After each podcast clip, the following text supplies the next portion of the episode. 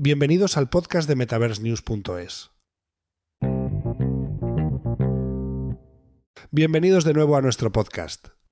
Hoy traemos la segunda parte del análisis a fondo de las gafas de realidad mixta de Apple, las Vision Pro. En el episodio anterior exploramos sus impresionantes especificaciones técnicas y rendimiento visual. Ahora profundizaremos en aspectos como el software, aplicaciones disponibles y valoración general. Las Vision Pro ejecutan el sistema operativo Vision OS, una versión modificada de iPadOS optimizada para los gráficos 3D y el seguimiento de movimiento. Esto permite una interfaz muy fluida e intuitiva.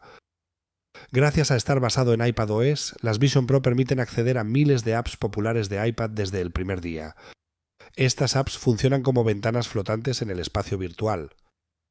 La experiencia de uso es futurista, interactuando por mirada y gestos con múltiples apps a nuestro alrededor.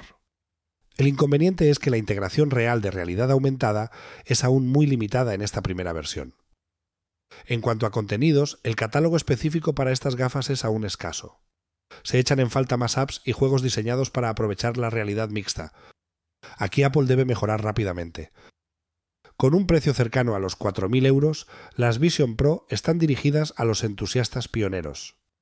Todavía necesitarán algunas iteraciones más antes de conquistar al público general, pero sin duda marcan un camino prometedor.